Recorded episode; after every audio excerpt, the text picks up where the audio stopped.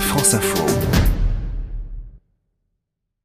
Le débrief éco du dimanche soir en partenariat comme toujours avec le Cercle des économistes et face à face ce soir Jean Pisani-Ferry du Cercle des économistes justement. Euh, bonsoir. Bonsoir. Et Laurent Bigorne qui est directeur euh, de l'Institut Montaigne. Bonsoir à vous. Bonsoir.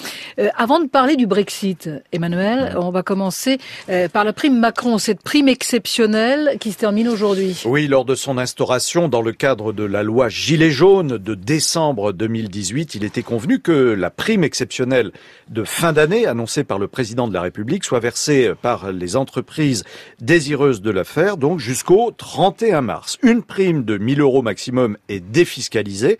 Selon le gouvernement, 2 millions de salariés ont reçu une prime de 450 euros en moyenne et la totalité des groupes du CAC 40 à la Bourse de Paris l'ont versée à leurs salariés. Alors quel impact réel sur le pouvoir d'achat? Et puis faut-il la pérenniser, cette prime, ou la remplacer par un mécanisme équivalent? Avis sont partagés. justement, pour lancer le débat, on va écouter euh, Geoffroy Roux Bézieux, qui est le patron du MEDEF. Et lui, il estime que les patrons ont joué le jeu et il propose tout simplement de pérenniser cette prime Macron et il explique comment. On propose, nous, de la pérenniser sous une forme un peu différente. Vous savez qu'on a un système en France qui est unique qu'on veut pousser, qui est l'intéressement. Mais l'intéressement, c'est compliqué. Il faut négocier des accords. C'est plusieurs pages. Ça fait peur aux patrons de PME. C'est pour ça que dans les PME, vous n'avez pas d'intéressement, où il y a quelques pourcents.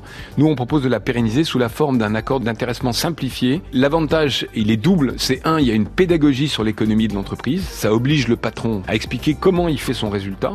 Et le deuxième, c'est que ça peut être mis en épargne. Donc c'est du pouvoir d'achat dans un certain nombre de cas, mais aussi de l'épargne. Voilà, et si vous écoutez, la, si vous entendez la musique, c'est que Geoffroy Roux de Bézieux était l'invité du 8h30 politique cette semaine sur France Info. Euh, Laurent Bigorne, 2 millions de Français ont touché cette prime, 2 millions de salariés. Euh, c'est une vraie mesure ou c'est de l'affichage politique? Ah, D'abord, c'est pas vraiment une mesure puisque c'est pas de l'argent de l'État, si ce n'est la partie euh, défiscalisée, en tout cas l'idée que ça a été complètement défiscalisé et désocialisé. Ça fait 11% des salariés français du privé et 12% à peu près des, des entreprises. Alors, on peut y passer euh, beaucoup de temps. C'est une mesure qui, euh, au final, on, on l'a dit, hein, concerne à peu près euh, un, milliard d'euros. on est très loin, à mon avis, des vrais enjeux. les vrais enjeux au sortir de cette crise, et on, on, approche de la, de la fin du grand débat, c'est quoi? C'est d'abord, est-ce qu'on arrive durablement à faire à un moment ou à un autre baisser les dépenses publiques pour pouvoir jouer non plus à la hausse en matière de fiscalité, mais, à la baisse, d'une part, et d'autre part, l'absence totale, mais c'est pas une percée conceptuelle ce soir, tout le monde euh, finit par le reconnaître et, et le dire, l'absence totale dans le débat public euh, ces derniers mois d'une paroque sur le chômage, euh, à mon avis, pose problème. Et il faudrait mieux focaliser nos efforts sur le chômage, et notamment celui de longue durée, plutôt qu'évidemment sur ce débat, mm. sur cette prime qui, pour moi, est quand même assez accessoire. Jean Pisani-Ferry, alors je rappelle aux auditrices et aux auditeurs que vous avez dirigé le programme économique du candidat Emmanuel Macron. Vraie mesure ou mesurette à vos yeux, cette prime? C'est pas une mesure de grande ampleur, hein, c'est pas très structurant. Ça a été euh, un coup d'accélérateur donné pour euh, répondre à une situation particulière. bon, c'est euh, 2 millions de salariés en janvier, donc on verra ce qui, combien ce sera à l'arrivée. Effectivement, pour l'instant, ça fait un milliard. Il faut comparer ça à l'impact des mesures qui ont été annoncées en décembre, qui étaient 6 ou 7 milliards net, si on est net des mesures de, de financement. Donc, c'est pas quelque chose de, de, de, considérable. Alors, sur la proposition Route Bézieux de considérer que maintenant il faut défiscaliser de manière permanente, euh, je voudrais juste mettre en garde sur le fait de dire si on se met à défiscaliser successivement les heures supplémentaires plus les primes, etc., qu'est-ce qui va rester? Euh, Il va rester le salaire normal qui, lui, sera fiscalisé. Donc on va avoir tendance à tout faire sortir du salaire. Mmh. Je ne pense pas que ce soit l'intérêt collectif. Mmh. Euh, Laurent Bigorgne sur ce point. Enfin, maintenant, qu'est-ce qu'on peut attendre concrètement du, euh, grand débat? Parce que ça, c'est la grande question. On ne sait même pas d'ailleurs quand on va avoir la restitution de, ce grand débat. le, calendrier semble être un peu glissant, ce qui est normal sur un objet aussi difficile à faire atterrir. Il euh, y a une première question euh, qui est une question euh, importante parce qu'elle a été au cœur de la crise. Euh, Est-ce qu'on rouvre ou pas à la fin du grand débat la question fiscale? Il y a deux questions qui sont sur la table. Il y a d'abord euh, celle de l'impôt sur la fortune. L'ISF. Personnellement, l'ISF, je suis évidemment assez opposé à ce qu'on rouvre, même très opposé à ce qu'on rouvre cette euh, question. Et puis il y a la question qui me paraît essentielle euh, de la taxe carbone. Et la taxe carbone, euh, elle a été un peu déclencheur de, de la crise. Euh, elle est inscrite dans notre trajectoire de finances publiques. Et si on ne rouvre pas cette question, on a non seulement un problème de finances publiques, mais on a aussi un problème de cohérence en matière de transition écologique. Et donc, euh, avant même d'engager euh, la discussion sur euh, les points de sortie institutionnels, je, je pense qu'on doit savoir si un grand débat permet de reboucler sur ces questions ou s'il va falloir les traiter autrement. J'ajoute que le grand débat est un objet qu'on est en train de faire atterrir en même temps que celui de la réforme des retraites. Et de ce point de vue-là, je crains un peu la cacophonie. Jean Pisani-Ferry, qu'est-ce que vous attendez concrètement de ce grand débat? Fiscalité, comme dit Alors, euh, Laurent plein- il y a plein- Bigorne, il y a plein de sujets. Pour moi, le- ISF. Moi, le principal, c'est quand même la demande qui s'est exprimée euh, de gens qui veulent qu'on les entende, qu'on les écoute, qui veulent avoir voix au chapitre. Donc, cette dimension-là me paraît essentielle. Sur les questions pouvoir d'achat, la réalité aujourd'hui, c'est qu'il y a quand même un peu plus de pouvoir d'achat qui est distribué dans l'économie à travers les augmentations de salaire normales et à travers les mesures euh, fiscales et sociales. Sur la fiscalité, je crois que je suis d'accord avec Laurent Bigorne de dire ne remettons pas euh, l'ISF en cause. Enfin, il y a un sujet quand même de justice fiscale qui se trouve euh, posé et du fait que euh, les mesures qui ont été prises ont, ont- ont bénéficié de manière disproportionnée au, au 1% supérieur. Donc il y a- je crois qu'il y a une attente d'une réponse là-dessus. Et enfin, sur... Mais ça veut euh, dire quoi concrètement alors euh, en termes de fiscalité euh, bah, il y avait il y a, doit il y a décider, différentes choses qui ont été discutées. Il y a, il y a, il y a de l'impôt sur la richesse, il y a le, le prélèvement forfaitaire unique. L'impôt sur la richesse, c'est pas d'ISF Si, si, bien sûr, c'est l'ISF. Je, je le mentionnais pour mémoire. Ouais. Euh, Il y a, il y a, euh, il y a les niches fiscales, euh, il y a le taux du prélèvement forfaitaire unique, il y a les successions. Enfin, il y a différentes choses qui ont été ouvertes. Alors maintenant, à un moment, il appartient au, au gouvernement, au, au président, de dire à quoi il répond et qu'est-ce qui lui paraît être la bonne réponse à une question qui me semble poser un sujet de consentement à l'impôt. C'est-à-dire qu'aujourd'hui, Et la taxe carbone, par exemple, c'est- la taxe carbone, ça? la taxe carbone, euh, je pense qu'il faut, Faut rendre l'argent aux. Français Il faut rendre l'argent aux Français. Mais c'est la recette nette est perdue. On ne fera pas de la taxe carbone en disant aux gens c'est un prélèvement net. On le fera de la taxe carbone qui est nécessaire à condition de, de le rendre. Et il faut rendre de manière à neutraliser les, les effets sur le revenu pour la partie, disons les 50% à plus bas revenu de la population. Laurent Bigorne. Oui, beaucoup de prudence parce que, en l'occurrence, on le sait tous, hein, en matière de fiscalité, ce qui compte le plus, c'est la stabilité et évidemment euh, les signaux qu'on adresse aux investisseurs, aux détenteurs de capital sont essentiels. Donc, j'entends Jean Pisani euh, Ferry sur la question euh, de l'iniquité du système. Euh, bien sûr qu'on peut apporter des corrections euh, à la marge, mais attention à ne pas donner le sentiment à nouveau qu'on rétropédale hein, euh, parce qu'on en payera un prix. Voilà pour la prime Macron. Second débat dans un instant. On va parler du Brexit. France Info Trafic avec Préfond, la retraite et la prévoyance de la fonction publique. Les jeunes fonctionnaires font le bon calcul sur préfond-retraite.fr. Et un détour par le PC Mobilité de Radio France. Adèle Bossard, c'est toujours aussi chargé en région parisienne Oui, sur l'autoroute A13, notamment sur la route du retour de Normandie, vous êtes ralenti pendant une demi-heure au péage de Mantes-la-Ville. Euh, Plusieurs accidents aussi qui compliquent la circulation à l'est de Paris. Euh, Sur la francilienne extérieure, l'une des deux voies est neutralisée à l'entrée de Brie-contre-Robert. Sur l'A3, il y a un accident à Aulnay-sous-Bois en direction de la capitale. Et le trafic est perturbé sur le périphérique intérieur à cause d'un accident près de la Porte Dorée. Euh, Prudence aussi sur l'autoroute A75 dans le Puy-de-Dôme. Un accident s'est produit sur la bretelle de sortie numéro 5 dans le sens sud-nord. Adèle Bossard. France Info. 17h, 20h. Catherine Potier. Et avant de retrouver Emmanuel Cuny et nos invités du débrief éco, les toutes dernières infos de la soirée, à 19h50, Camille Revel. Il vous faudra une pièce d'identité et un justificatif de domicile. Dernières heures pour vous inscrire sur les listes électorales. Si vous voulez voter aux européennes, vous avez jusqu'à ce soir minuit. Rendez-vous sur Internet sur le site service-public.fr. Le parquet de Paris ouvre une enquête après la mort d'un jeune homme noir, Ange Benécha, hier à l'hôpital, deux jours après un contrôle routier. Arrêté avec une alcoolémie positive, il a fait un malaise, probablement après avoir ingéré de la cocaïne. Sa famille dit n'avoir été prévenue de son hospitalisation que vendredi. Un appel Justice pour Ange est relayé par plusieurs milliers d'internautes sur les réseaux sociaux.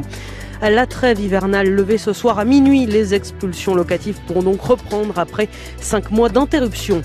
À vouloir tout bousculer, tout s'est arrêté. Tacle de François Hollande à Emmanuel Macron dans un entretien aux Parisiens. Pour l'ex-président, le résultat au bout de deux ans n'est bon ni pour la vitalité économique ni pour la cohésion sociale. Et François Hollande l'affirme, un jour l'extrême droite arrivera au pouvoir en France.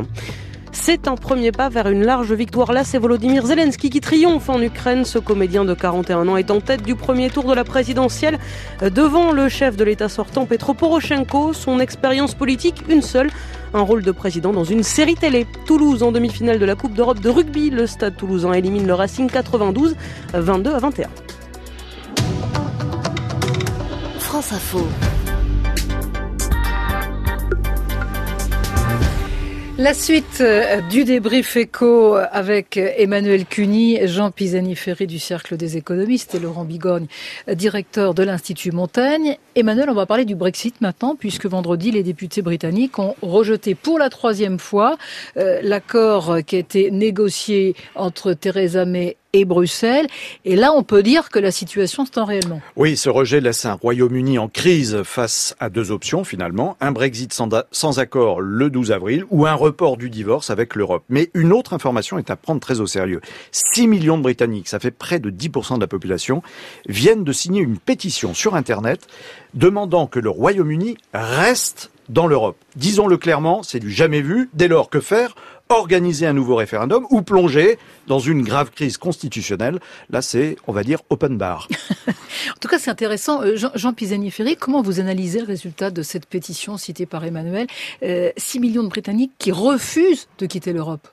Oui, c'est incroyable, ça s'est vu nulle part. Euh, ça a démarré avec une pétition qui a été mise sur le, le site officiel des pétitions. le seuil pour les examiner, c'est 100 000, et en quelques jours, on est passé euh, à 6 millions de signataires. Donc euh, c'est le rejet du de l'article 50. C'est la révocation. non, mais, ça veut euh, dire la révocation de l'article qui demande la euh, sortie du de, dans le traité du traité de Lisbonne qui mm. permet la sortie. Donc ça veut dire simplement de dire eh bien retirons notre demande de sortie. Mm. Voilà. Alors bien sûr, ça n'enlève pas le fait qu'il y a une majorité de Britanniques qui ont voté pour la sortie, mais ça montre à quel point ce pays aujourd'hui est dans une crise politique immense. Mm. Hein. on, on fait face à une implosion de la démocratie britannique. On avait l'habitude d'une démocratie qui fonctionnait de manière assez exemplaire. On s'aperçoit aujourd'hui que on a un premier ministre qui joue l'intérêt de son parti et pas l'intérêt de son pays. Euh, on a un parlement qui ne sait que dire non. Euh, on a deux grands partis qui sont profondément divisés.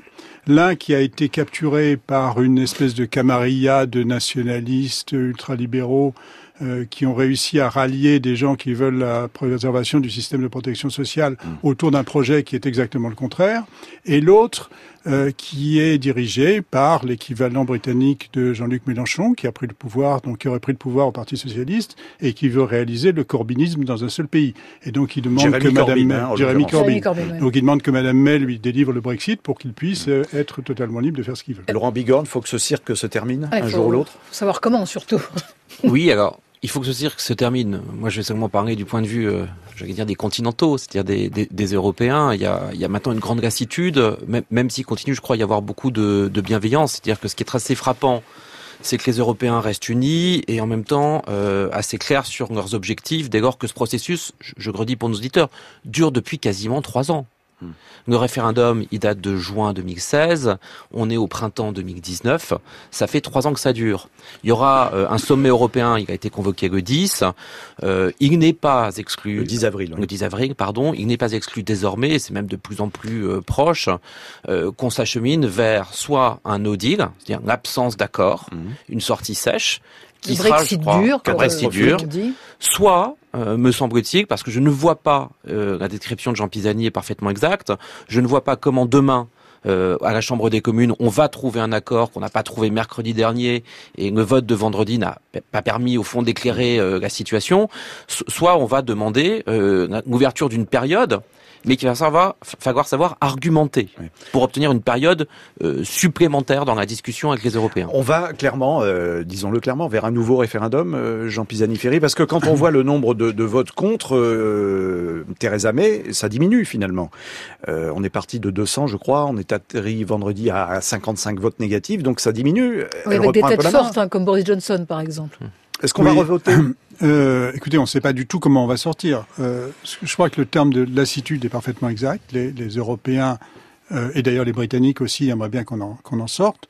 Ceci dit, on ne, on, on, ne sait pas. Il peut se passer des tas de choses. C'est-à-dire, il peut se passer euh, un, un, deuxième référendum. Le Parlement peut voter pour un deuxième référendum. Il l'a écarté à 27 voix d'écart, ouais. donc nettement moins que la, la, la, la, proposition de Mme May. Il peut, il peut voter ça. Il peut y avoir des élections générales. Et il peut y avoir un Parlement dans lequel tout à coup apparaît une coalition qui dit ben, donnez-nous du temps. Mais qu'est-ce que donc, ça la révèle question pour nous, ouais. c'est où est notre intérêt? Alors justement, qu'est-ce que ça révèle, Jean Pisani-Ferry, sur l'état de la démocratie en Europe aujourd'hui? Ah ben ça révèle que euh, au Royaume-Uni, qui était un, un, pays très structuré avec un système hyper majoritaire, qui donnait une prime donc euh, absolue aux partis établis, donc un, un, système qui est extraordinairement stable de, depuis euh, un siècle. tout à coup, ce système est de fait en train d'imploser. Donc, ce qui se passe ailleurs est en train de se passer à travers le Brexit au Royaume-Uni. Donc, notre, la question, c'est notre intérêt. Je pense que notre intérêt, c'est un de garder les Britanniques aussi près de l'Union que possible. Deux, de respecter le fait que s'il y a un moment, il y a une crise politique majeure, pas simplement des, des, des commodités, mais une crise politique majeure, ils nous disent on a besoin de temps, ouais. il faut il faut l'accepter. Euh, Laurent Bigorne, on a vu là sur les manifestations ce week-end des Gilets jaunes, du Frexit apparaître sur les banderoles. Euh, on, on regarde, les Français regardent, les Gilets jaunes regardent ce qui se passe en Angleterre. Brexit, Frexit pardon de, de, de, dire de façon peut-être un peu un peu forte, je suis pas sûr que les, les gilets jaunes euh, regardent ce qui se passe de façon en Angleterre de, fa de façon très suivie, pardon. Euh, je pense que c'est une thématique qui est portée par un certain nombre de partis. Sans doute aujourd'hui du côté de la France insoumise et du Front National avec euh, un peu moins de volontarisme pour quantité de raisons, notamment parce qu'on se rend bien compte que la Grande-Bretagne est aujourd'hui euh, dans une situation extraordinairement difficile. Mm. Mais c'est vrai, c'est un thème, c'est un thème qui est sous-jacent euh, dans le mouvement des, des Gilets jaunes. Jean Pisani-Ferry, pour terminer, je rappelle, donc vous êtes quand même spécialiste des questions européennes, vous avez, vous êtes responsable du programme économique d'Emmanuel Macron pendant la campagne, mais vous êtes absent de la liste La République en marche pour les élections européennes. Je le confirme. Pourquoi je... ben Parce que je suis un observateur euh, indépendant et libre de ses propos, et donc euh, voilà. Euh, Il y a de la friture une... sur la ligne avec le président? C'est pas une question de friture sur la ligne, c'est une question de, de, de, posture à un moment donné, dans ce, ce, en quoi on peut estimer être utile, et je pense que je peux être utile en travaillant sur les questions européennes, en faisant des propositions, en animant des débats. On vous a proposé un poste sur cette liste? Écoutez, euh, on m'a proposé un poste sur cette liste euh, et j'ai pensé que ce serait plus utile que je continue à travailler autrement. Donc à publier des articles et à parler notamment sur France Info. Voilà. Pour les analyses économiques. Merci.